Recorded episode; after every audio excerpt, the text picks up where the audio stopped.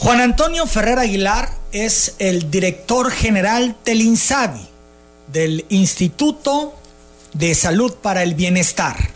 Y esta mañana está en la cabina de telereportaje. Hospital AIR presenta la entrevista con Emanuel Civilla. La entrevista. Bienvenido Juan a telereportaje, a cabina. ¿De Gracias. rato que no estás por acá?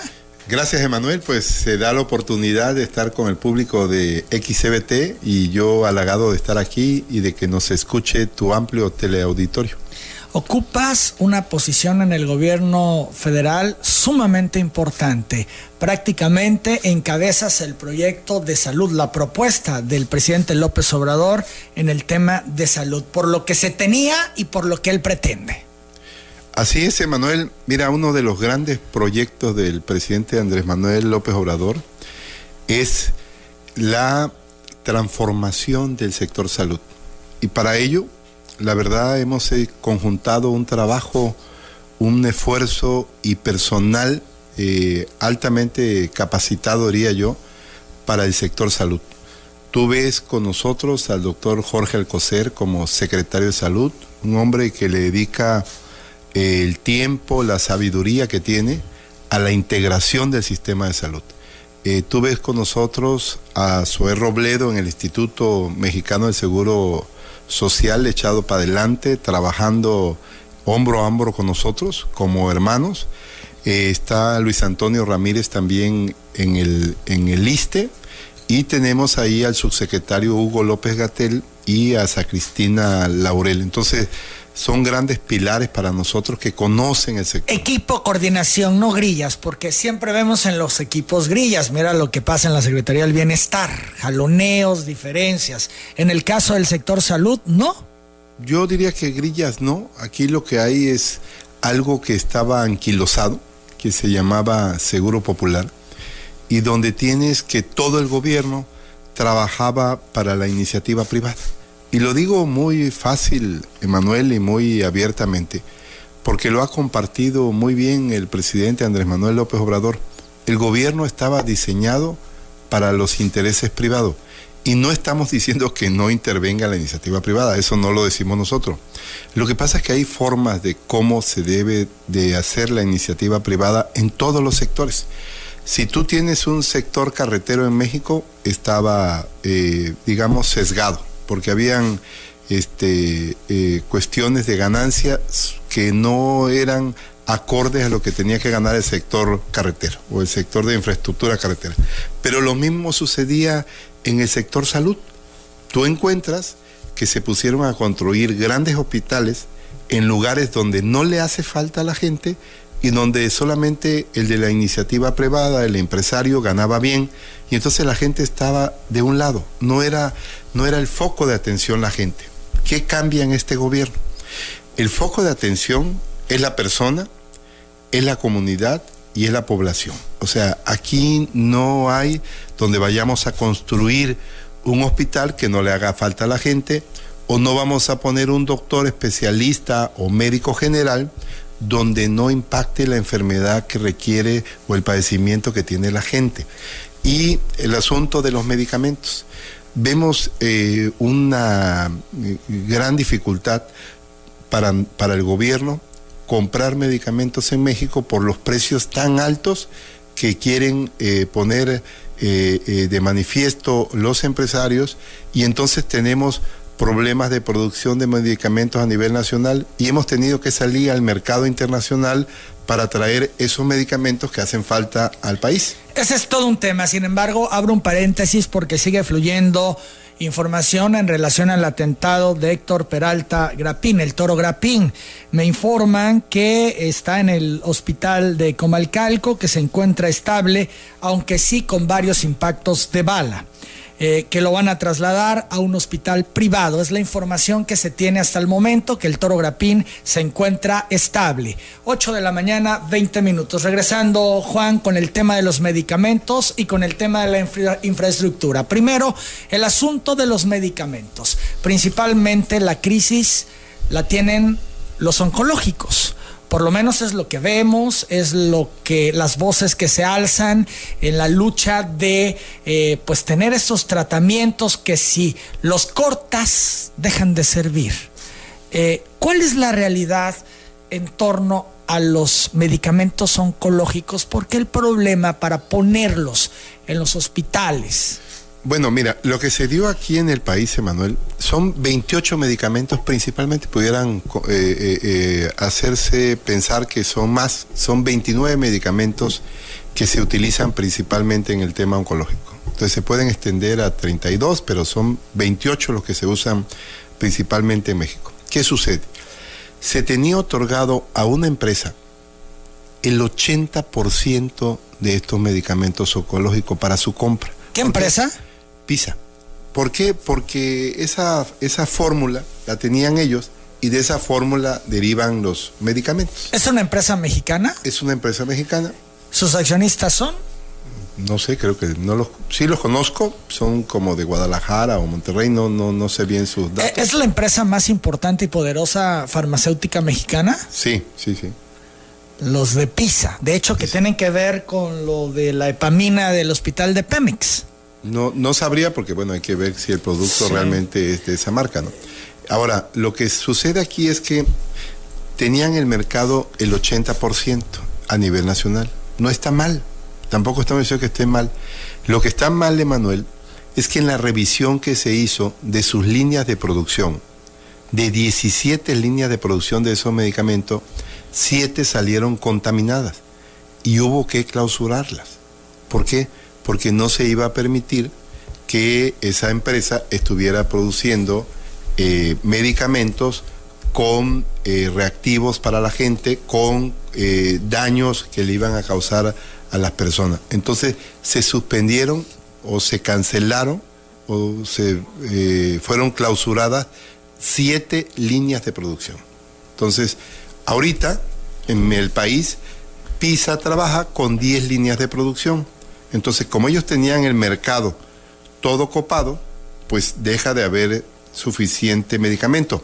Pero estamos diciendo también abiertamente que el medicamento que estaban suministrando no era totalmente con la calidad que requerían los pacientes. Y por eso este gobierno pone eh, sobre la mesa que se deben de clausurar las siete líneas de producción y COFEPRIS el año pasado clausura estas, estas líneas de producción. Entiendo esa parte de los medicamentos, era un riesgo y clausuran, pero ¿por qué no subsanan? ¿Por qué no lo pueden comprar a alguien más? ¿Por qué no logran traer los medicamentos que garanticen que son los que le van a hacer un bien al paciente y no los que le van a generar un mal, como ustedes mismos lo, como tú mismo lo acabas de decir. Me parece sencillo, pero Manuel, también en México habían este, empresas que tenían comprada la distribución de, de, algunos productos en exclusividad para ingresar a México. Entonces, ¿El caso de Pisa?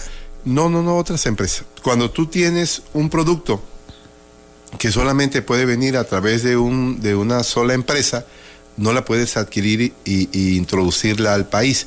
¿Qué hay que hacer? Hay, genera, hay que generar las condiciones para que esos nuevos medicamentos la COFEPRIS avale que son, están bien y que pueden ingresar al país y que son los que requiere el tratamiento para el padecimiento de la persona. Entonces es un trámite muy largo. Tiene que ser la empresa que registre la fórmula de ese medicamento, porque no es la misma que nos vendían en México, es otra fórmula más avanzada y que tiene que revisar la COFEPRIS a través de estas normas internacionales. Pero ¿qué pasa en el Inter? ¿Qué pasa con todos esos pacientes que necesitan el tratamiento hoy, no cuando se termine el proceso? se compraron medicamentos, se tiene medicamentos, nada más que es un proceso. Mira, un medicamento cuando llega a México tarda exactamente 21 días, Emanuel, en, llevarse a cabo este análisis que tiene que ver con la parte física, con la parte química, con la parte bacteriológica. Esos 21 días, digamos que es el tiempo en que el medicamento debe de observarse y hacerse todas estas, este, eh, digamos, revisiones exhaustivas para que se pueda introducir plenamente al, país. Si no, no se puede. Entonces, sí hemos tenido esa parte de revisión, pero la hemos cumplido, porque si no, imagínate cómo estaría ahorita el asunto de, de medicamentos contaminados. Entonces, sí hay una responsabilidad del gobierno en hacer bien las cosas. Ahora, estamos comprando medicamentos fuera en otros países, hemos anunciado que ya no tenemos problemas de medicamentos. Estamos comprando en Francia, estamos comprando en España, estamos comprando en Dinamarca, en Canadá, en Argentina. ¿Qué empezó a salir en la prensa? Que se estaban comprando medicamentos en China. Nosotros no hemos comprado medicamentos en China. ¿Hemos comprado medicamentos en la India? Sí ¿Por qué? Porque es un único laboratorio, es el laboratorio de fama internacional más importante, podría decir internacionalmente, que se encuentra en la India. Ahí también hemos comprado. Entonces, se ha comprado medicamento que la Organización Mundial de la Salud es la que avala que puedes comprar esos medicamentos. O sea, no hemos comprado ningún medicamento que no, no cumpla la norma internacional. Son las 8 de la mañana, 27 minutos. Les han criticado eso, que los medicamentos que han comprado en otros países no cumplen la norma. Sí, pero es falso. ahí nosotros Esto es una campaña para desgastarlos, para qué? Para hacer que se les compliquen las cosas, para generar percepción. Yo diría que es para generar percepción. La complicación no la tenemos. Estamos trabajando, como decía yo al inicio de la entrevista, Manuel, estamos trabajando organizadamente. El secretario de salud que hay en este país es un hombre de, ciencia, es un hombre muy, eh, diría yo, ordenado y sabe cómo va ah, construyéndose los pasos. Entonces, eh, no estamos preocupados por lo que sale en los periódicos y esto, pero sí estamos preocupados por estar cerca de la gente. Entonces, hemos dado respuesta y ahora te, te comento algo, mira, y también ¿Qué sucedía? ¿Por qué el gobierno, Emanuel, cuando te dije que estaba hecho para atender a la iniciativa privada y no a la gente, te voy a decir algo muy sencillo. Las leyes estaban hechas para que el gobierno no comprara. Entonces el gobierno tenía atada de mano la compra de medicamentos. Nadie tiene facultad para comprar tienes que comprar fraccionadamente. Entonces, si la Sedena, o sea, la Secretaría de Defensa Nacional requiere su medicamento, ella la compra. Si requiere la Secretaría de Marina su medicamento, ella la compra. Si requiere el Instituto Mexicano del Seguro Social, lo compra él. Si requiere el ISTE, lo compra. Y si requiere cada gobierno del Estado, cada gobierno del Estado puede comprar. Imagínate cómo puedes obtener un buen precio de medicamento o revisar la calidad. ¿Qué se está haciendo ahora? se están haciendo todos los cambios de, los instrumentos legales pues para obtener el mejor precio, para obtener el mejor medicamento. Ya más te voy a decir algo en mejor medicamento. Eh, fíjate que este tema de las compras consolidadas han dicho que por un lado sí combate a la corrupción a diferencia de lo que estaba ocurriendo anteriormente. Sin embargo, atrasa todo el proceso. Es una gran dificultad porque pues a la hora de la hora de que el medicamento llegue a las farmacias de los hospitales o de los centros de salud, pues se complica. Pero te voy a decir algo y es la parte importante de esto que el público tiene que saber. Cuando te decía que el, que el gobierno no compraba, es que todo el dinero de salud estaba otorgado a los hospitales o a, los, a las entidades federativas para que ellos compraran. Entonces, por eso te digo, el gobierno no compraba, Emanuel. Entonces, ahorita es muy fácil que diga que falta medicamentos, pero yo te voy a decir una cosa. No es responsabilidad total del gobierno de Estado porque cada hospital o cada entidad federativa tiene su dinero, sus recursos económicos para comprar ese medicamento. ¿Qué está haciendo el gobierno federal? Y es donde viene la parte, yo creo que hay que analizar nosotros estamos trayendo el medicamento para que no falte. Si un estado, cualquiera de los 32, no quiero poner ningún ejemplo, le hace falta medicamentos, nos lo solicita y nosotros se los se surtimos. Porque el problema no es que lo surtiera el gobernador, el, el gobierno federal. El problema es que ese hospital y esa entidad federativa le compraba el medicamento a una empresa privada. Eso es todo. 8 de la mañana, 30 minutos. Vamos a la pausa. Regresando, seguimos platicando con Juan Antonio Ferrer, que es el titular, titular del INSABI. Les eh, doy más información sobre el caso del toro Grapín.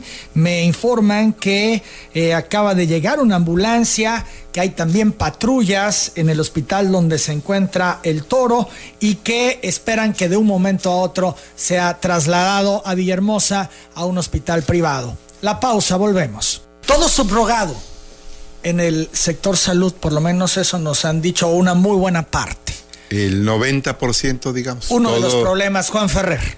Uno de los problemas, el subrogado. El tema del sector salud era lo peor que había en México. El problema más grande era ahí o en alguna otra área. Bueno, el señor presidente Andrés Manuel López Obrador ha dicho que lo tenía en el tercer sitio catalogado como el problema de salud y era a lo que le iba a dedicar uno de los mayores tiempos de, la administración. Pero resulta que el problema de los maestros no era tal, el problema del sector educativo no era tal, que estaba en segundo lugar. Y entonces para las prioridades del señor presidente, el tema salud pasó después de seguridad, pasó a ser el segundo lugar. Y así lo tiene la agenda, Emanuel. Yo te quiero decir que cada semana, dos veces por semana, nos reunimos con el presidente para decirle cómo vamos y cómo estamos trabajando. Ahora, sabemos que hacer un cambio no es fácil, no estamos cegados a pensar que este cambio en el sector salud se haga de un día para otro. La misma ley, Emanuel, contempla que es progresivo y contempla la ley general de salud que fue la que se modificó a partir de, de, su entrada en vigor este primero de enero, ese cambio gradual con los estados. Y yo te voy a decir, mira, hoy son 26 estados que se adhirieron a el Instituto de Salud para el Bienestar. Y ya estamos trabajando con los 26 estados. Pero te voy a decir otra parte importante.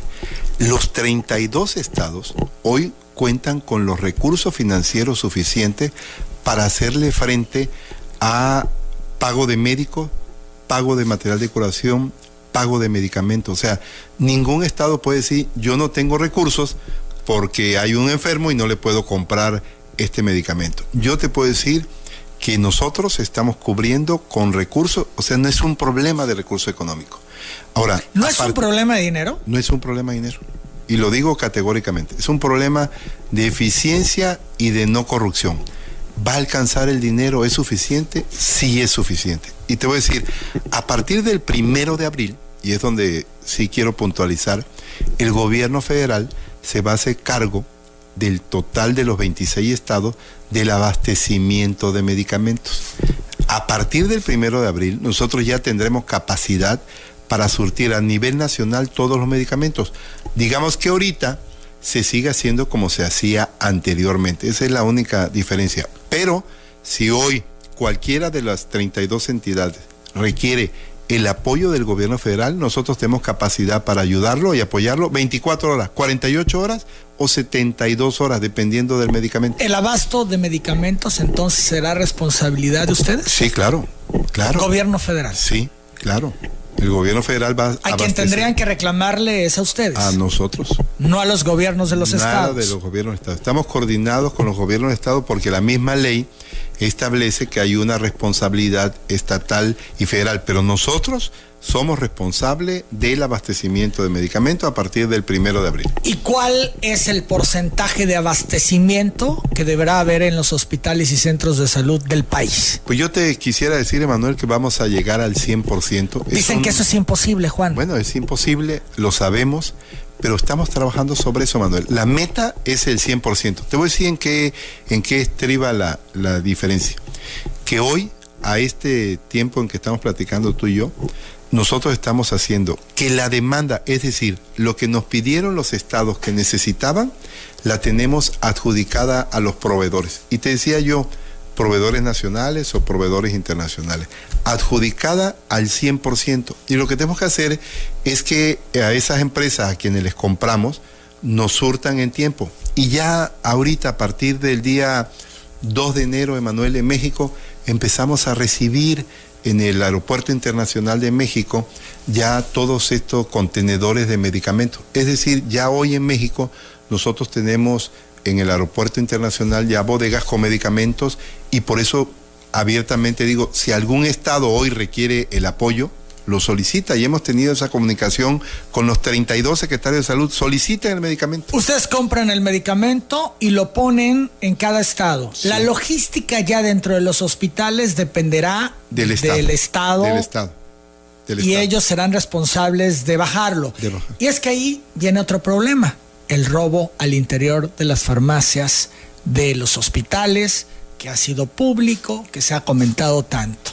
Y entonces podría pues no llegarse al abasto anhelado justamente por eso, porque de adentro se roban los medicamentos. Aquí lo que estamos haciendo, Emanuel, hay un sistema ya que se llama Amates, que se está viendo, ese sistema ya se está implementando eh, hoy mismo en Chiapas, ya está funcionando. En el estado de Chiapas ese, ese modelo ya funciona, que es un sistema de control de medicamentos. Entonces ya está implementándose en el estado de Chiapas como plan piloto, pero se va a extender. piloto del INSABI? Sí, sí, ya está instalado en las computadoras de Chiapas, ya sabemos cuándo entra el medicamento, el día que llegó, la hora y quién determina que ese medicamento salga ah, y se otorgue a un paciente. Entonces ya, hay un control sobre el medicamento. Te voy a decir qué sucedía antes. Todos los ingresos a los almacenes eran manuales. Entonces, al ser manual, se prestaba mucho a la corrupción. Entonces, el, el medicamento pudiera haber sido que llegaba al almacén, pero que realmente o no ingresaba, o ingresaba y se apartaba y se vendía a farmacias, como sucedió aquí en nuestro estado, que vimos que habían medicamentos del ISTE y del Seguro Social en farmacias este, que estaban alrededor de hospitales y vendiéndose ahí. Y del mismo sector salud tabasqueño. Sí, claro, claro, claro que sí. Están los testimonios y las denuncias. Sí, eso era algo normal, era habitual eso en nuestro estado. Entonces, contra eso también estamos combatiendo. Ahora, ¿dónde está también la parte importante de esto? Hoy hemos abierto un canal en donde la gente debe denunciar a la Secretaría de la Función Pública. Eh, la maestra Irmeréndida Sandoval está trabajando de la mano con nosotros, apoyando este, este programa. Y entonces se abre una denuncia del público y vamos contra el servidor público que haga mal uso de los recursos, mal uso de medicamentos y que ponga en entredicho el, trabajo del gobierno federal. O sea, vamos con todo, porque lo ha dicho muy bien el presidente de la República, la corrupción es la que tenía sumida a este país en la desgracia. Insisto, pueden tener el medicamento, pero la logística no será un impedimento de que llegue, de que se, surta en tiempo y forma. No, la logística está establecida en a través de grandes empresas que distribuyen el medicamento, te decía yo, en 24 horas, en 48 horas y en 72 horas. Y te voy a decir ese de 72 horas, ¿por qué? Porque se maneja una red especial que se llama red en frío. Hay un medicamento que su temperatura no debe variar entre 2 a 5 grados. Entonces, esa, esa parte de ese medicamento tiene un manejo especial y hemos hecho un contrato especial para ese tipo de medicamentos para que la persona sepa que lo que le van a aplicar es lo que realmente requiere. Eso es lo que estamos trabajando. Son las 8 de la mañana con 43 minutos. Vamos a la pausa. Seguimos platicando con Juan Ferrer. Actualizo sobre el atentado a Héctor Peralta Grapín, el toro Grapín, que eh, se da a conocer ahora que la esposa iba con él en el vehículo, en la camioneta en el que se trasladaban. Que afortunadamente la esposa solo tiene un rozón y que ya llegó la Guardia Nacional y han acordonado eh, pues toda la zona donde se encuentra el toro Grapín. Esto está pasando en estos momentos, son las 8.44. Juan Antonio Ferrer, director del INSABI, ¿cómo mover al elefante reumático para que las cosas sucedan en el sector salud? Bueno, lo primero que tenía que hacerse, Manuel, era una planeación, te decía yo, estratégica que tenía que ver con los cuatro puntos fundamentales que tiene el Instituto de Salud para el Bienestar. Y te platico. Mira, la falta de médicos en todos los centros de salud, más de 20 mil centros de salud en el país, con falta de médicos titulados. ¿Qué, ¿Qué estamos haciendo? Y te platico. Mira, para empezar se requería de recursos para pagarle a esos médicos que vas a contratar hoy, como con plaza y con eh, contratos que tengan todas las garantías para el trabajador. Porque te voy a decir otra cosa que pasaba. Los centros de salud estaban eh, representados por un pasante de medicina. No estamos diciendo que estuviera mal que un pasante estuviera en el centro de salud, eso no decimos. El pasante está en formación, así es como aprenden los médicos y va a seguir eso. Lo que va a suceder es que hoy va a haber un titular en el centro de salud que es un médico que tiene una cédula y que puede firmar una receta. Tú no ibas, quiero decir, el pueblo de nosotros no iba a un centro de salud porque decía, ahí hay un doctorcito, no firma nada y te daba un mejoralito, como decimos aquí comúnmente. ¿Qué requerimos? Requerimos que ese médico sea resolutivo. Y vamos a contratar, Emanuel, todos los médicos que hagan falta para los centros de salud. Y lo estamos haciendo. Ya estamos trabajando con la Secretaría de Hacienda y Crédito Público para abrir las plazas para esos médicos que van a estar en cada centro de salud del país. Pero no tan solo es eso. Mira, desde el año pasado estamos trabajando para que también haya enfermera en los centros de salud y para que también haya promotores en los centros de salud. Quiere decir que vamos a atender la parte de la prevención de enfermedades, la promoción de la salud con la parte de los promotores de la salud. Vamos a atender a que sea una enfermera con mayor capacidad resolutiva y que no sea la secretaria del doctor. Vamos a hacer que el doctor extienda recetas y pueda firmar y esté acreditado. ¿Cuándo se va a sentir el cambio en el sector salud? Porque la gente se sigue quejando en los hospitales y en los centros de salud del servicio, de la falta de medicamento, de la atención en general. Tú dices, en abril, nosotros empezamos a surtir todos los medicamentos y es responsabilidad del gobierno federal. El tema de los médicos. ¿Cuándo los ciudadanos que te están escuchando, Juan, van a decir, por fin, una atención de calidad en tiempo y forma. Ya establecimos, Emanuel, el compromiso que para el día primero de diciembre del 2020 se va a sentir ya un cambio en el sistema de salud. ¿Por qué? Porque te decía yo, el tema de contratar a nivel nacional estos médicos no es juego. Mira, te voy a decir algo que sucedía. Y te lo digo abiertamente aquí en nuestro pueblo y para que se entere la gente. Contrataban un doctor y lo llevábamos a Comalcalco. Resulta que estaba en Chichicapa el doctor. Se aliaba a, algunos directivos y en seis meses conseguía estar en una ciudad. O sea, la plaza que se había destinado con recursos del pueblo ya no estaba en Chichicapa, ya estaba o en Villahermosa o en Comalcalco o en Cárdenas. Eso no puede seguir sucediendo. ¿Qué tienes que hacer? La plaza es, estoy hablando de una plaza de un trabajador, tiene que estar en el centro de salud, es el centro de salud y ahí se queda. Si la persona se quiere ir a vivir a Cárdenas o a Villahermosa, que se vaya a vivir a Cárdenas, Villahermosa, pero la plaza es del centro de salud y ahí hemos visto que existe en el país y te puedo dar datos.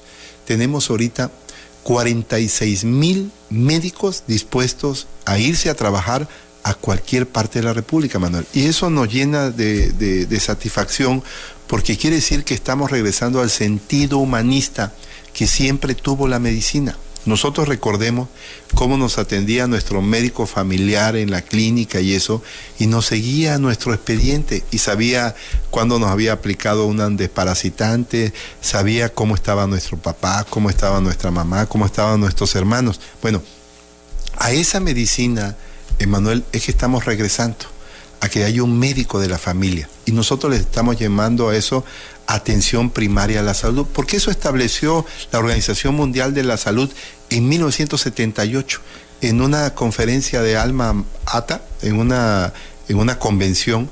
Ahí se estableció que el mundo debía de ser eh, atendido de esa forma. O sea, ¿cómo es esa forma de atención? Hay que atender a la persona desde que nace hasta que nos morimos. Y hoy la atención en este país estaba fragmentada y no cuidada. Van a poder con las resistencias porque hemos visto que han logrado imponer su agenda eh, en la opinión pública, han generado percepción, como bien lo reconocías tú al principio, de lo que se está haciendo y las decisiones que están tomando en el sector salud. Eh, son mafias constituidas. Sí, mira, hablamos, en, eh, ahorita hablamos de la parte de los medicamentos, pero ahora te voy a la, a la parte de la construcción y yo te voy a decir, mira, tristemente en Tabasco pasó lo mismo. En cualquier parte del país que yo te puedo decir, Emanuel, hay hospitales abandonados mientras hay una necesidad de instalaciones para atender a la gente. En, Tabasco, ¿qué podemos decir? Hay un tercer piso en Comalcalco que está todo cerrado, todo habilitado, pero que no está funcionando.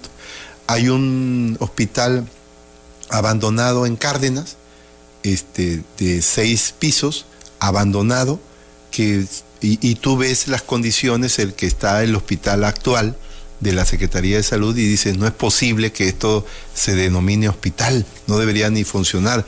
El asunto es que lo requerimos, la gente requerimos la necesidad de un hospital y por eso los doctores, las enfermeras y todo el personal de ahí de Cárdenas tienen nuestro reconocimiento, trabajan en condiciones verdaderamente terribles. Se ha hecho mucho esfuerzo de parte del gobernador de Tabasco para mejorar las condiciones, pero eso son momentáneas. Por eso ya queremos y estamos trabajando desde anoche, Manuel, con SOTOP. Hoy ahorita vamos a reunirnos a las 9 de la mañana entre el equipo de salud de la Secretaría de Salud y SOTOP y estamos trabajando los proyectos, estamos trabajando con un equipo de arquitectos, ya trabajando proyectos para presentarlos, porque mira, tú no puedes llegar a la Ciudad de México a decir que requieres un hospital en Tabasco que requieres cambiar el Hospital Rovirosa y las mejores condiciones para el Hospital Rovirosa si no tienes un proyecto, si no tienes un estudio de factibilidad que haga posible la obra. Y eso lo sabemos los que estamos en el ámbito del gobierno. Es muy difícil que te autoricen una, una, inversión si no tienes proyecto. ¿Y qué estamos haciendo y construyendo con el gobernador Adán Augusto López Hernández? Estamos haciendo, Emanuel, todos los proyectos que se requieren, no tan solo para Cárdenas. O sea, estamos trabajando no tan solo el centro, estamos trabajando Comalcalco, Jalpa de Méndez, Macupana, Tiapa y Tenosique. Y nos estamos haciendo los proyectos ahorita a corto plazo, como el de Quintín Arauz, que ya estamos trabajando, pero también estamos trabajando para el 2021 y estamos trabajando para el 2022. O sea, estamos haciendo un trabajo planeado que nos va a permitir a mediano plazo contar con mejores instalaciones en Tabasco. De hecho, ayer decías tú, ya que entramos al tema Tabasco, que eh, se tiene prevista una inversión de 700 millones de pesos para el rescate de los hospitales Juan Graham, Rovirosa y un hospital ubicado en Cárdenas, además de 233 centros de salud. Esta inversión para 2020. Sí, pero aparte de la que te estoy señalando, pudiera entrar ya Quintín Arauz, que ayer el gobernador eh, platicó con el señor Antonio Díaz, que es el propietario de un terreno que está al lado del centro de salud que funciona actualmente y el gobierno del estado hizo un compromiso de agrandar el terreno y fuimos a platicar con el señor a su casa, que muy amable nos atendió y quien nos dará respuesta mañana. Va el gobernador mañana a Quintín Arauz al tema del puente sobre el río Sumacinta para Quintín Arauz y también va por la respuesta del señor Antonio Díaz para ver si nos vende su terreno. Buscan hacer un nuevo centro de salud con servicios ampliados en Quintín Arauz Centla. Esa es la tirada. Esa es la tirada y hay opción uno. El terreno que está actualmente, nosotros lo vemos muy reducido, aunque ya están trabajando los arquitectos sobre ese terreno. Pero mañana se define si nos vamos por la opción más viable de, la opción 2, que sería eh, el terreno de al lado del señor que está en disposición él y que va a platicar con sus hijos de venderle al gobierno del estado el terreno y hacer el proyecto ya sobre un terreno de mayores dimensiones. Nos hablabas ahora de los proyectos. ¿Se van a trabajar entonces un proyecto para un nuevo hospital, doctor Rovirosa, eh, como lo ha ventilado la secretaria de Salud en el estado, Silvia Roldón, que se tiene esa necesidad, que está prácticamente rebasado. Se hablaba también Fernando Mayans, el director del ICET, que se tendría que hacer un nuevo hospital del ICET porque el que se tiene está total y absolutamente rebasado. ¿Es viable que se puedan dar estas inversiones, hospitales nuevos? Eh, aquí se llaman hospitales de sustitución y sí vamos a trabajar en eso. Yo te decía que ya estamos trabajando con Luis Romeo, del el titular de SOTOP, en esta planeación que hicimos del 2020, 2021 y 2022. ¿Por qué si yo te digo hasta el 2022? Porque eh, eh, se puede ir extendiendo el proyecto a 2023 y 2024. Pero lo que necesitamos es aterrizar las cosas ante la necesidad que tiene el pueblo de Tabasco de mejores instalaciones. Entonces vamos a recurrir a un plan a corto plazo que sería el 2022 para nosotros. Y el 23 y el 24 también vamos a trabajar sobre instalaciones, pero ya en otra forma. Entonces, ahorita vamos a resolver las necesidades de instalación de Tabasco en estos municipios que te señalé y vamos a abrir, y hablábamos de, instalaciones. Mira, el Juan Gran, gobernador, eh, eh, este, invirtió en, en la parte de urgencia, pero hay el módulo 4, y si no me equivoco, el módulo 7, Manuel, que siguen cerrados. Tienen 24 camas en el módulo 4 y 24 camas en el módulo 7. Ante la gran necesidad que hay, están cerrados. Entonces, ¿qué se requiere? Ya estamos trabajando sobre eso para abrir dos módulos de 48 camas. Pero te voy a decir otra cosa. Necesitamos construirle al Juan Gran también un almacén, porque no hay almacén para los medicamentos. Entonces, en lugar que se usen los pasillos del Juan Gran para que la gente transite y nuestros enfermos, nuestros pacientes transite por los andadores, hay área cerrada porque no hay almacén en donde guardar los medicamentos toda esa infraestructura se está viendo, se ha trabajado con el doctor este, Narváez Osorio, Víctor, em, estamos trabajando con él directamente y con su equipo para ir solucionando los problemas que tiene el Juan Gran. Pero también lo estamos haciendo con el Rovirosa. Yo he asistido a Comalcalco también, estamos viendo el hospital de Cárdenas, vamos a ver el hospital de Tiapa, ya fuimos a Macuspana, vamos a ir a, Tenosique y vamos a ver la torre oncológica que está aquí en Villahermosa y vamos a destinar un equipo especial para ver lo que se requiere de equipamiento en la torre oncológica. Las 9 de la mañana en punto, vamos a la pausa. Hay otros temas importantes que quiero platicar contigo. El tema del coronavirus, por un lado, está México preparado para enfrentar un problema como está ocurriendo ya en otros países de manera grave. Y el tema del hospital regional de Pemex, que, bueno, tú decías ayer, eh, no nos han pedido ayuda, pero la situación se torna compleja. Eh, la denuncia de los ciudadanos y Pemex, Pemex solo emite boletines. Nadie ha salido a dar la cara. Volvemos. El tema del coronavirus. El director general de la Organización Mundial de la Salud aseguró que algunos países en el mundo no han tomado en serio la situación del coronavirus, incluso han decidido no hacer nada ante una enfermedad que ha dejado poco más de 3.000 muertos. Esa es la alerta que hace ayer el director general de la Organización Mundial de la Salud y aquí se ha criticado, Juan, que pues hasta el propio presidente ha minimizado el tema, le preguntaron si suspendería las mañaneras, dijo que no, etcétera. La Corte, la Suprema Corte, ayer ha suspendido eventos públicos por el tema del coronavirus, pero hasta ahí.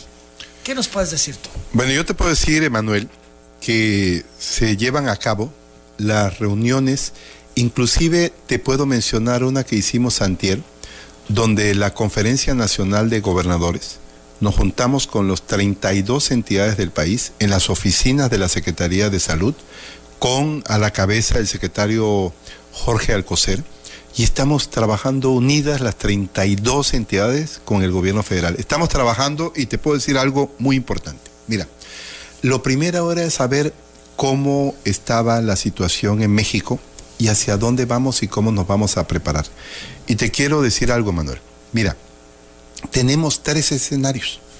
En México hemos tenido eh, cinco casos este, comprobados que fueron este, exportados, digamos, principalmente de Milán en Italia. Ya tenemos de esos casos, ya tenemos, eran seis, de esos casos ya tenemos dos que ya este, abandonaron el hospital y estamos en cuatro y de los cuatro están estables. O sea, no presentan ningún, son asintomáticos que se llama, quiere decir que no presentan ningún signo que vaya a poner en riesgo su vida o algo. Esos cuatro, yo te podría decir que en breve este, van a salir y van a salir muy bien y están sanos, van, estarán sanos. En la otra parte, el segundo escenario, Manuel, sería que esos seis hubieran contaminado a alguien, una, eh, una, un contacto hubiera hecho que se contaminara y entonces ya tendríamos casos generados en el país. Y el tercer escenario sería que eso se masificara y que se extendiera en todo el país. Eso no sucede en México. Por eso hemos llamado a la calma. Lo que sí hay que hacer son las medidas preventivas que se están difundiendo de parte de todos los gobiernos estatales y de parte del gobierno federal, en donde dice, seamos preventivos. O sea, veamos la limpieza de las manos, veamos no tener contacto, veamos si tenemos fiebre, acudir al doctor, veamos si tenemos una tos seca, acudir al doctor. Esas son las partes preventivas. Ahora, ¿México está preparado? Sí. Yo te puedo decir que tenemos el compromiso de los 32 gobernadores de los estados de tener ya tanto lugares asignados para en caso de, encontrarse algún caso de, de coronavirus y tenemos la cuestión de qué medicamentos o qué protocolo se debe de usar para cada caso, porque no es un protocolo normal, digamos. Por eso se mandan a hacer. Tú recordarás en Tabasco que se anunció un probable caso de coronavirus aquí. Inmediatamente se hicieron los análisis de laboratorio, al siguiente día se descartó. Eso quiere decir que estamos trabajando coordinadamente para, para no este, eh, hacer un espamiento de lo que no hay. Vimos el caso de Tabasco, le dimos seguimiento, resultó negativo, se sigue dando seguimiento. Te quiero decir, ese avión que venía con esta persona que está en Coahuila, este, vimos los que se sentaron al lado, vimos los que venían en ese avión, ¿se le ha dado seguimiento? Sí. Y se le da seguimiento a todos los contactos que han tenido donde hemos eh, eh, tenido los casos de coronavirus. Entonces, sí estamos trabajando con las 32 entidades de la República, sí estamos trabajando y te voy a decir todavía más hay un compromiso de cada gobernador de, la entidad, de las entidades que están ya convocando a, este Consejo Estatal de Seguridad en Salud para que se sumen todos los presidentes municipales del país. Entonces también estamos trabajando a nivel de gobierno local con los presidentes municipales. Ya hay un compromiso de los gobernadores que ellos convocan a los a los presidentes municipales y nos sumamos a este sistema de seguridad en salud. Si se complican las cosas, ¿habrá la capacidad de reacción necesaria por parte del sector salud?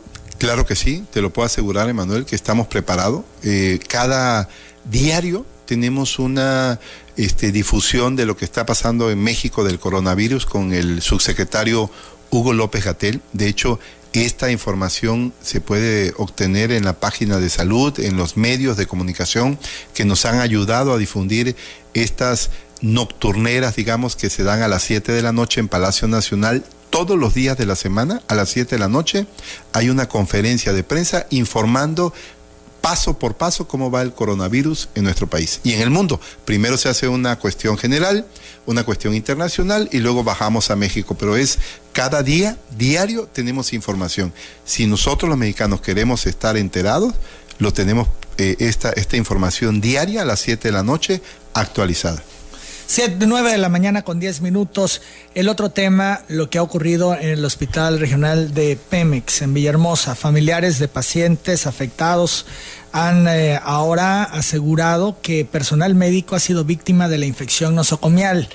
Eh, la señora María del Carmen May, esposa de uno de los internos, nos reveló ayer que una infectóloga y sus asistentes presentan sintomatología de las bacterias que han mermado la salud de los hemodializados. Se ha confirmado también de una mm, bacteria muy resistente eh, en este lote del medicamento. Y bueno, pues el asunto es que eh, poca información. Bueno, el tema, Emanuel, eh, no se debe dar un tanto así como a la luz pública en razón de que hay una investigación de parte de la Fiscalía General de la República. Esto está en una situación legal y esa situación legal también impide que se esté dando datos porque se está haciendo una investigación junto con la Procuraduría Estatal, con la Fiscalía Estatal de aquí. Entonces, ¿por qué? Porque ahí tiene que verse, eh, incautar el medicamento, ya Cofepris, yo diría, este, eh, está trabajando en los laboratorios que presumiblemente pudieran haber fabricado el, el medicamento. Pero también, y digo presumiblemente porque igual y, esa, y, no salió de ese laboratorio, hay que ver de dónde salió el medicamento, quién lo vendió, quién lo suministró, la forma en que se suministró el medicamento. Esto es un proceso, y esto es un proceso legal, donde no cualquiera puede estar hablando del tema. Se oye mucho que si medicamento pirata, que no sé qué empresa lo hizo, cada, es más, la misma empresa, cuando vea su nombre ahí, tiene obligación de ir, acudir ante la autoridad y desmentir que ellos fabricaron ese medicamento y tiene que dar muestra fehaciente de que no fabricó el medicamento. Esto es muy delicado, por eso se ha manejado con reserva, pero es lo que ahora se denomina el debido proceso. Una vez que uno deja escapar algún comentario, lo que hace es que al delincuente, al, al, al maleante, lo absuelva la autoridad. Entonces debemos ser respetuosos en que una vez que se conozca a detalle por parte de la, de la Fiscalía General de la República y por parte de la Fiscalía Estatal, que ya deben de estar trabajando juntos, este, nos den a conocer cómo está esta cuestión de Pemex. ¿A quién creemos? ¿Al gobierno que informa solo dos decesos o a los familiares que dicen que ya son diez? Bueno, tenemos que creerle a la autoridad. Yo creo que aquí. Lo que nos dice Pemex que son solo dos decesos. Tiene que ¿A ser Pemex oficial. le digo. creemos? Bueno, sí, tiene que ser oficial. Porque los familiares aseguran, afirman que son 10 los decesos. Y bueno, ya hemos también vivido la experiencia de que la autoridad oculta información. Sí, es cierto. Digo, pero te voy a decir, este gobierno no está hecho para eso. Y yo creo que aquí la Fiscalía General de la República va a emitir un comunicado y va a, va a irse a fondo en este caso. Esto no es una... eh, está en, en peligro las vidas de las personas y si fuera el caso, entonces tenemos decesos, el número que la autoridad determine y hay que investigarlo hasta sus últimas consecuencias. Eso sin duda hay que hacerlo. Ahora, tengo esto de lo que te hablaba hace un momento de la señora María del Carmen May que ventila que una infectóloga y asistentes se han contagiado por la bacteria o por lo menos presentan síntomas. ¿Se corre riesgo que otras personas en ese hospital pudieran contagiarse? Bueno, los virus, Emanuel, viajan a través de, hasta en el mismo aire y a través de, este, cuestiones materiales, en los dedos, este, somos transmisores los seres humanos también de esto. Pero mm, yo ayer hablé con Rodolfo Lehmann, que es el titular de Pemex, no comentamos sobre esto, comentamos sobre el apoyo que eh, nosotros podríamos dar de que si requerían medicamentos, ellos están afrontando esta situación trasladando a sus pacientes directamente a México. En el caso de este, seis personas creo que ya fueron trasladadas a México, según me decía Rodolfo Lehmann, y esto quiere decir que están al frente del caso. Sí, están atendiendo los casos. Entonces, cada caso tiene que tener un protocolo. También eso tenemos que informarle a la gente. Eso que digan, es que eh, hay que cambiarle medicamento, no.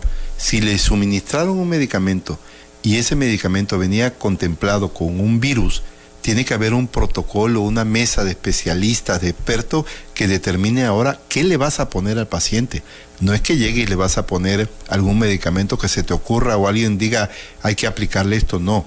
Se tiene que, que seguir un protocolo médico que tiene que respetar de expertos y que es la ciencia la que tiene que determinar qué hay que hacer con cada caso. Y cada caso es diferente. ¿eh? 915, el dirigente estatal del PRD, Darwin González, aseguró que lo ocurrido en el hospital de Pemex, donde han fallecido pacientes tras haberle suministrado un medicamento contamina- contaminado, es una muestra de que el gobierno federal no está resolviendo los problemas en el sector salud. Volvemos con eso. Sobre el atentado al toro Grapín, Ángel Ávila es el dirigente nacional del PRD y ya se ha pronunciado al respecto.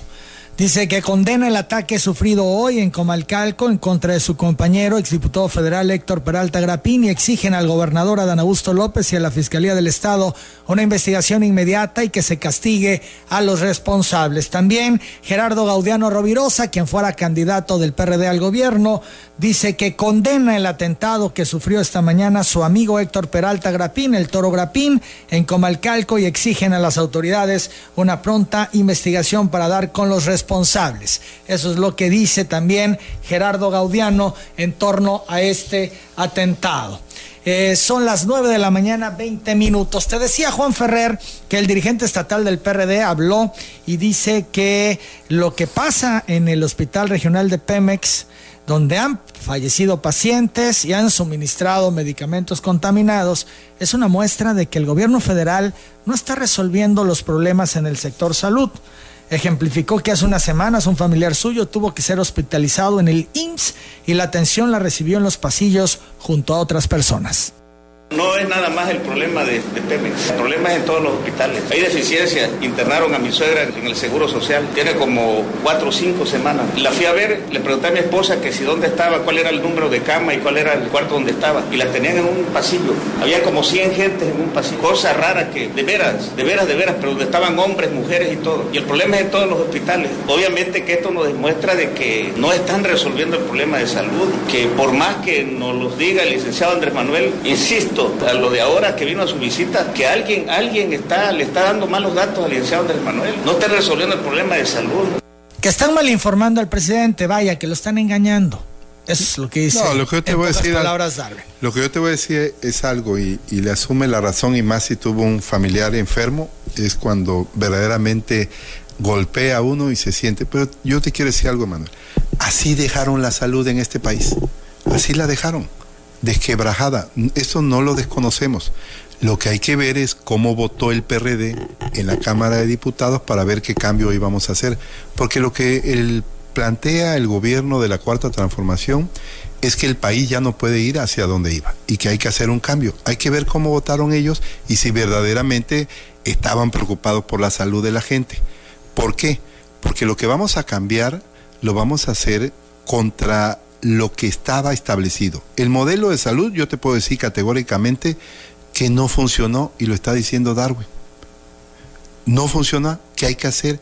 Hay que cambiar el modelo destinado a atender a la gente. Y te decía yo hace un momento, Emanuel, mira, eh, nosotros estamos trabajando sobre los cuatro pilares del, Instituto de Salud para el Bienestar y hablamos de, de, los médicos, que no falten los médicos, hablamos de que no falten las medicinas, hablamos ya un poco de la infraestructura hospitalaria en todo el país para la atención de las personas y también no hemos tocado una parte importante.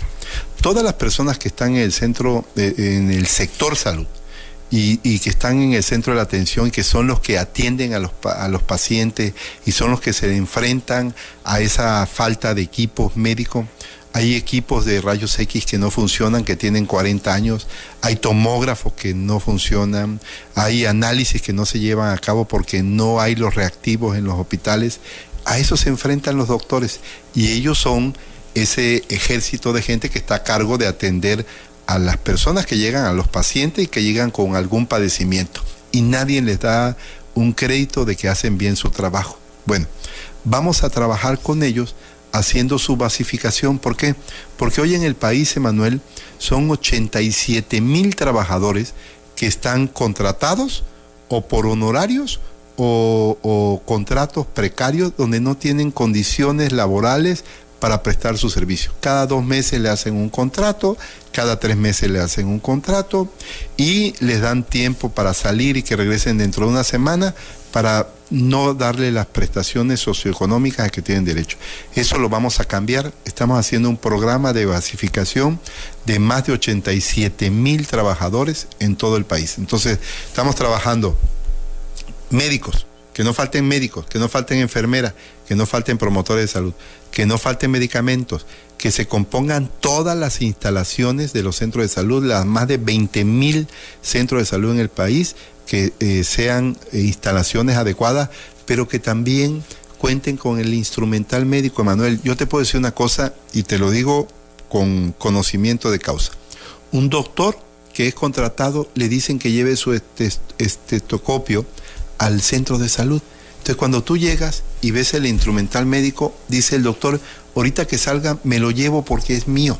O sea, ni eso se compraba, lo compraba el doctor para que, o el médico, para que él tuviera un empleo. Entonces, eso ya no va a seguir sucediendo en el país. Hoy tenemos un estudio de Tabasco, por ejemplo, te quiero decir, con la doctora Silvia Roldán, que es la secretaria de salud de aquí, donde nos dijo qué centros de salud requieren ser rehabilitados, remozados, cuántos médicos hacen falta en esos centros de salud, qué instrumental médico hace falta en esos centros de salud, eh, qué medicamentos van, se, se, van a utilizar en todo el año 2020 para los padecimientos que hay en Tabasco y cuántas personas requieren ser basificadas y dejar esa forma de contrato. Entonces estamos trabajando sobre esos grandes eh, aspectos. ¿Todo se va a subsanar? Podemos tener la confianza que todas las deficiencias se van a subsanar.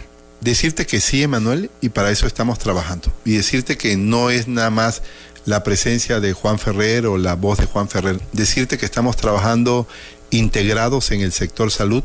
Al inicio de mi plática te decía yo que hoy encontramos un sector salud unido, integrado en favor de la gente. Esa es la encomienda que tenemos. ¿Qué va a pasar con los estados que no se sumen al INSABI, que no se adhieran? Quedan seis, hasta donde tengo entendido. Quedan seis, Emanuel. Yo te puedo asegurar, y lo puedes tú preguntar en esa capacidad que tienes de investigación, que puedes hablar con los seis señores gobernadores, los seis secretarios. Hemos tenido una relación de coordinación y hemos estado para servir a esos seis estados también. Al momento que han requerido este, de nosotros, nosotros hemos estado ahí eh, con ellos, eh, otorgando medicamentos o lo que ellos requieran. Ahora, no faltará ningún peso a esos estados. Yo, el compromiso que hizo el presidente Andrés Manuel López Obrador de que los recursos se destinaran a las 32 entidades, yo te puedo asegurar hoy, Emanuel, que esas entidades tienen el recurso económico disponible y puesto en el Estado. Entonces, si me dices que hay coordinación y demás, ¿es una cuestión política de estos estados el no adherirse al INSABI? No, yo aquí, yo este, respeto mucho, soy muy respetuoso ahí de, la, de los señores gobernadores. Este, la ley contempla, Manuel, que te adhieres o no te adhieres, es voluntario. Yo creo que aquí aplicaron ellos un principio de autonomía, ellos se sienten con la capacidad de manejar sus servicios de salud y han este, señalado que lo manejan bien, entonces bueno, es la, es la ciudadanía quien debe estar. ¿Cuál es la diferencia entre estar o no en el INSABI?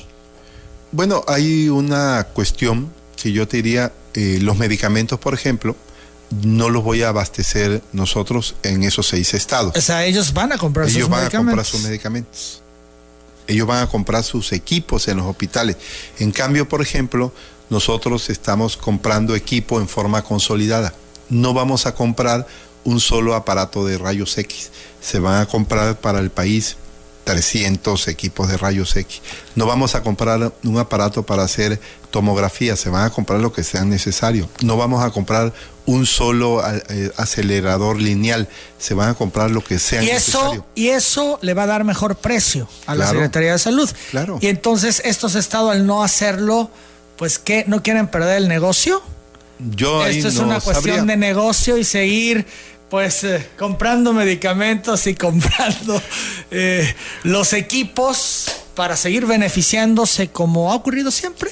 Pues yo te diría, mira, yo en esta parte de- Digo, puedo entenderlo así, porque si me estás diciendo que la ventaja de la diferencia entre comprar un tomógrafo, comprar 100, es el precio, las compras consolidadas, y estos se resisten porque quieren comprar su tomógrafo, pues entonces que hay un negocio por medio en esos estados. Bueno, yo te voy a decir cómo es nuestra forma de actuar, la de nosotros. Yo no sabría hablar por los demás, pero te puedo decir una cosa. Nosotros estamos comprando bajo la batuta de la Secretaría de Hacienda y Crédito Público. Hay una plena coordinación con la Secretaría de Hacienda eh, y Crédito Público, con la función pública para obtener los mejores precios y la calidad, sobre todo la calidad, Emanuel. Y ahí sí yo te diría, nosotros hemos buscado comprar la calidad primero antes que el precio. Si estamos teniendo beneficios con los precios, yo te diría que sí, que sí.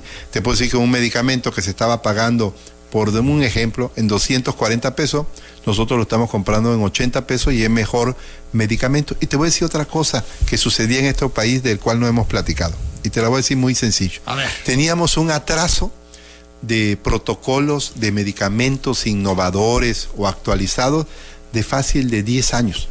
Por ejemplo, la hepatitis C. Mira, estábamos consumiendo para hepatitis C tres pastillas.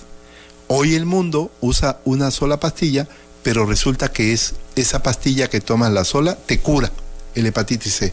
Y en México, hasta el año pasado, estábamos consumiendo tres pastillas para mantenerte ahí y seguir comprando tres pastillas, Claro. que era el negocio, El negocio. de los laboratorios. Entonces, así como ese- Venderte por siempre las tres pastillas cuando podrías tomarte una y, Y resolver sanar. el problema de la enfermedad. y sanar, y sanar. Entonces, Así esta- se daban las cosas. Así se daban las cosas. Entonces, pues te digo, mira, nosotros estamos haciendo las cosas bien. estamos haciendo las cosas como fue el compromiso del presidente Andrés Manuel López Obrador con el pueblo de México y cuesta mucho trabajo, pues yo te diría sí y lo reconozco. Estamos contracorriente, sí y lo reconozco, pero atrás de eso, de nosotros, hay un gran equipo. Yo te diría, mira, y, con esto eh, este, cierro la parte de medicamentos. Hay un tabasqueño este, que se llama Alejandro Calderón Alipi al frente de los medicamentos de este país. Es el responsable de suministrar medicamentos en todo el país y es un tabasqueño. Es doctor, es un médico reconocido en Tabasco y todo, y estamos trabajando en las 32 entidades y hoy los 32 secretarios de salud le pueden hablar directamente a Alejandro Calderón Alipi y los atiende. Hoy también te puedo decir una cosa diferente. Le pueden hablar al responsable de las instalaciones y los atiende directamente Carlos Sánchez. Le pueden hablar al director médico, directamente los 32 secretarios de salud, y donde haga falta un médico, él se los envía y se los hace llegar médicos, medicamentos y todo. El tema de las subrogaciones, ¿la tendencia es que ya gobierno federal no subrogue? No, no, no, no, mira, no, no. Yo te, yo te diría una cosa. El asunto es que participe la iniciativa privada, sí. ¿Cómo debe de participar? Esas son las reglas que estamos poniendo primero debe ser la gente y después el negocio de los particulares. Es un precio justo, no estamos diciendo que se vayan a obtener. ¿Se va a tasar? ¿Esto es gobierno federal? ¿Tasará lo que cuesta, lo que te puede cobrar eh, iniciativa privada por un servicio? No, la misma iniciativa privada establece sus precios. Te doy un ejemplo para que, para que así el público también vea. En la distribución de medicamentos, son cinco grandes empresas que están participando. ¿Cómo hicimos esa, asignación de esas cinco empresas que hoy distribuyen los medicamentos? Hicimos una compra consolidada de servicio de distribución para todas las empresas que quisieran participar y escogimos los cinco mejores precios y las cinco mejores garantías de que sí te distribuyen ese medicamento. ¿Y qué resulta? Tabasco, por ejemplo, va a elegir en ese abanico de opciones cuál proveedor quiere. El 1, el 2, el 3, el 4, el 5. Lo elige Tabasco, no lo elijo yo. Pero tiene la, eh, la, seguridad de que esos cinco son los que me dan mejores precios y son los que garantizan que se surte el medicamento en tiempo y en forma. Pero ya nosotros hicimos el trabajo de seleccionar esos cinco proveedores que son los mejores que hay en el país. ¿Puede ser que alguno falle? Sí puede ser que alguno falle, pero te puedes ir apoyar de los otros cuatro que tienes al lado. ¿no? Entonces es un abanico de posibilidades. Finalmente, ¿nos puedes recordar los estados que no se adhirieron al INSABI para tener clarito quiénes son? Tamaulipas, Aguascalientes, Guanajuato, Nuevo León y Jalisco. Cinco. Cinco, me falta uno. ¿Morelos? No, no, Morelos sí se ¿Sí se adhirió? Sí, sí, sí. No sabría yo quién es el otro. No, no recuerdo. Bien. O sea, esos cinco estados no. Son seis, ¿eh? Son seis. Son seis estados que no se adhirieron al INSABI. Ah, Chihuahua es el otro. Chihuahua, es el otro. Javier Chihuahua, Javier Corral.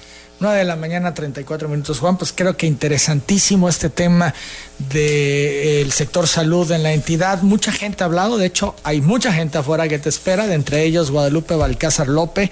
López eh, tienen un problema con la operación del ojo izquierdo de su esposo, Eduviges del Carmen, que tiene 61 años. Necesita urgente una cirugía en el Juan Graham, pero le están cobrando, según ella, la operación. No tiene recursos. Aquí te doy el dato. También está aquí Pedro Vázquez Gómez, que te pide apoyo ya que su hija Yesabe Vázquez, quien laboró en el Seguro Popular, fue despedida. Era su único sostén. Aquí te da también eh, el dato, está afuera. Eh, Sebastián López Jerónimo te pide apoyo porque lo van a operar de la vista en el Juan Graham, requiere unos lentes que le van a colocar en la operación y otras muchas personas, Juan, que te hacen planteamientos de este tipo. Te entrego todo, todo viene con teléfono para que tú puedas hacer contacto. Agradezco, como siempre, la disposición de venir a telereportaje, hablar de frente de estos temas que no son fáciles, que son complejos, pero además que sentimos mucho la población. Aquí me están llegando más cosas. Felicitaciones para ti, te las entrego. Por cierto, y a propósito de felicitaciones, habló la licenciada Leticia Gutiérrez Ruiz para felicitarte, igual que Cecilia García. Dora María, la chaparrita de oro, te envía salud, te está escuchando. Rubén Arceo, el periodista. Lupita Pérez Robles, entre otras muchas personas. Gracias, Emanuel, y al auditorio y las felicitaciones las agradecemos, pero eso nos compromete a seguir trabajando por Tabasco y por México. Y lo vamos a hacer y lo vamos a hacer bien, Emanuel. Muchas gracias. Es Juan Antonio Ferrer, el director del INSABI, las 9.36.